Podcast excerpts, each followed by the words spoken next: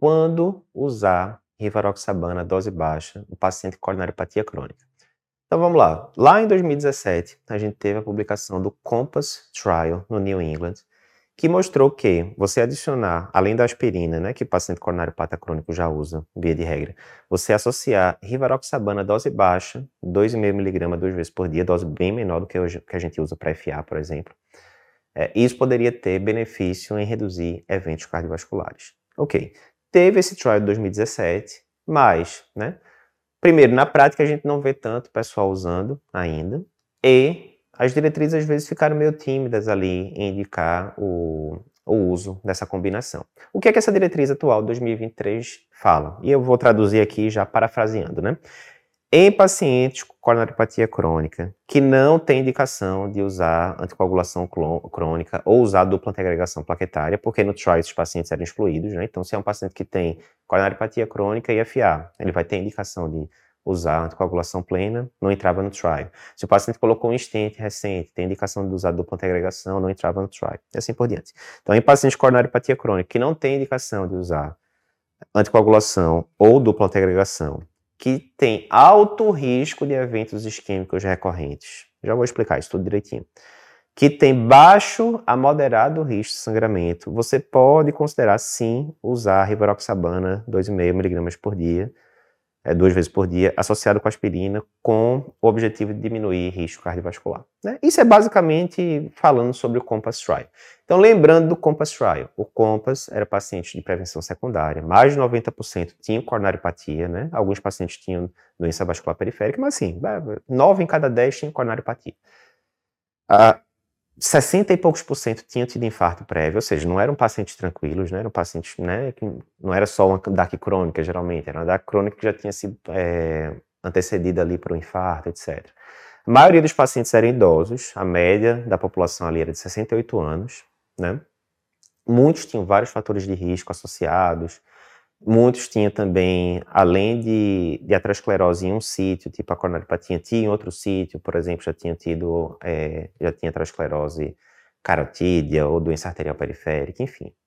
Resumo da ópera, não era um paciente que tinha 50 anos e que tinha lesão de estado CD e só. Eram pacientes mais complicados. Ok. Esses pacientes, tendo alto risco de evento cardiovascular, eles se beneficiaram do, da adição da rivaroxabana, dose baixa. A questão é, mesmo sendo dose baixa da rivaroxabana, há uma tendência de aumentar sangramento. Então a gente fica sempre naquele eterno dilema. Quanto mais terapia antitrombótica eu coloco no paciente, a tendência é que eu diminua eventos isquêmicos, mais eu aumento o risco de sangramento, e aí fica sempre aquela balança, porque se o paciente de prevenção secundária sangra, ele tende a evoluir pior, isso tende a aumentar a mortalidade e tal. E aí, como é que eu equilibro essa balança? Diminuir o risco isquêmico sem aumentar excessivamente o risco de sangramento. Sempre difícil, né? E aí o que ele diz aqui na diretriz é, o paciente ideal seria aquele paciente que tem um alto risco de recorrer a eventos cardiovasculares, mas tem um baixo risco de sangramento. Na prática, não é tão comum a gente ver isso, porque muitas vezes o que aumenta o risco do paciente ter novos eventos isquêmicos também aumenta o risco de sangramento. Então não é tão simples a gente selecionar esses pacientes na prática, né? Eduardo, um paciente aí que a gente poderia considerar, né, por exemplo, usar essa terapia de acordo com as diretrizes. Pô, imagina aí um paciente de 60 e poucos anos, né?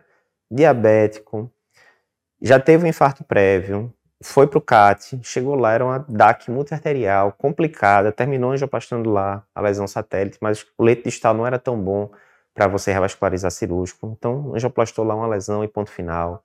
Passou-se um ano, dois, a paciente reinternou, angina estável, foi para cá de novo, o estente estava aberto, mas continuava lá com um bocado de lesão distal, meio feiosa e tal. Não dava para fazer revascularização cirúrgica, optou-se por não angioplastar também. Então já foi aí dois eventos isquêmicos nessa história.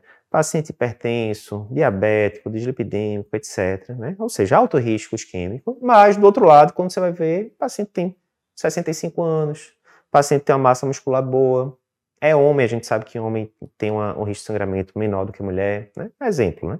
Quer dizer que não pode usar em mulher? Não, só estou dando um exemplo é, prático aqui. É homem, massa muscular boa, criscreatinina tá bom, criscreatinina ao redor de 90 ali, tranquilo. Não usa anticoagulante, não usa dupla antiagregação, evento isquêmico último que aconteceu tem uns dois anos já, tá só com a S mesmo, monoterapia e tal. Enfim, você poderia olhar para esse paciente e dizer, olha, nesse contexto todo aqui, eu acho que esse paciente tem um risco de, sangra, é, de, de recorrer a evento isquêmico alto, o paciente já internou duas vezes por síndrome coronariana aguda, tem uma DAC multiarterial complicada que eu não consigo revascularizar, leite distal tudo comprometido, aquele padrão bem diabético mesmo.